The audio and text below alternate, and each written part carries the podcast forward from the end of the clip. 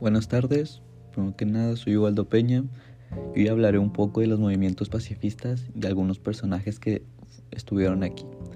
Primero que nada, la idea cultural de la paz no habría sido lo que es en la actualidad sin la existencia previa de intelectos religiosos, artistas, juristas, grupos y miles, tal vez millones de personas anónimas que influyeron notablemente en la historia y que sirvieron de base para las instituciones pacíficas que configuran el tiempo después de la cultura de paz.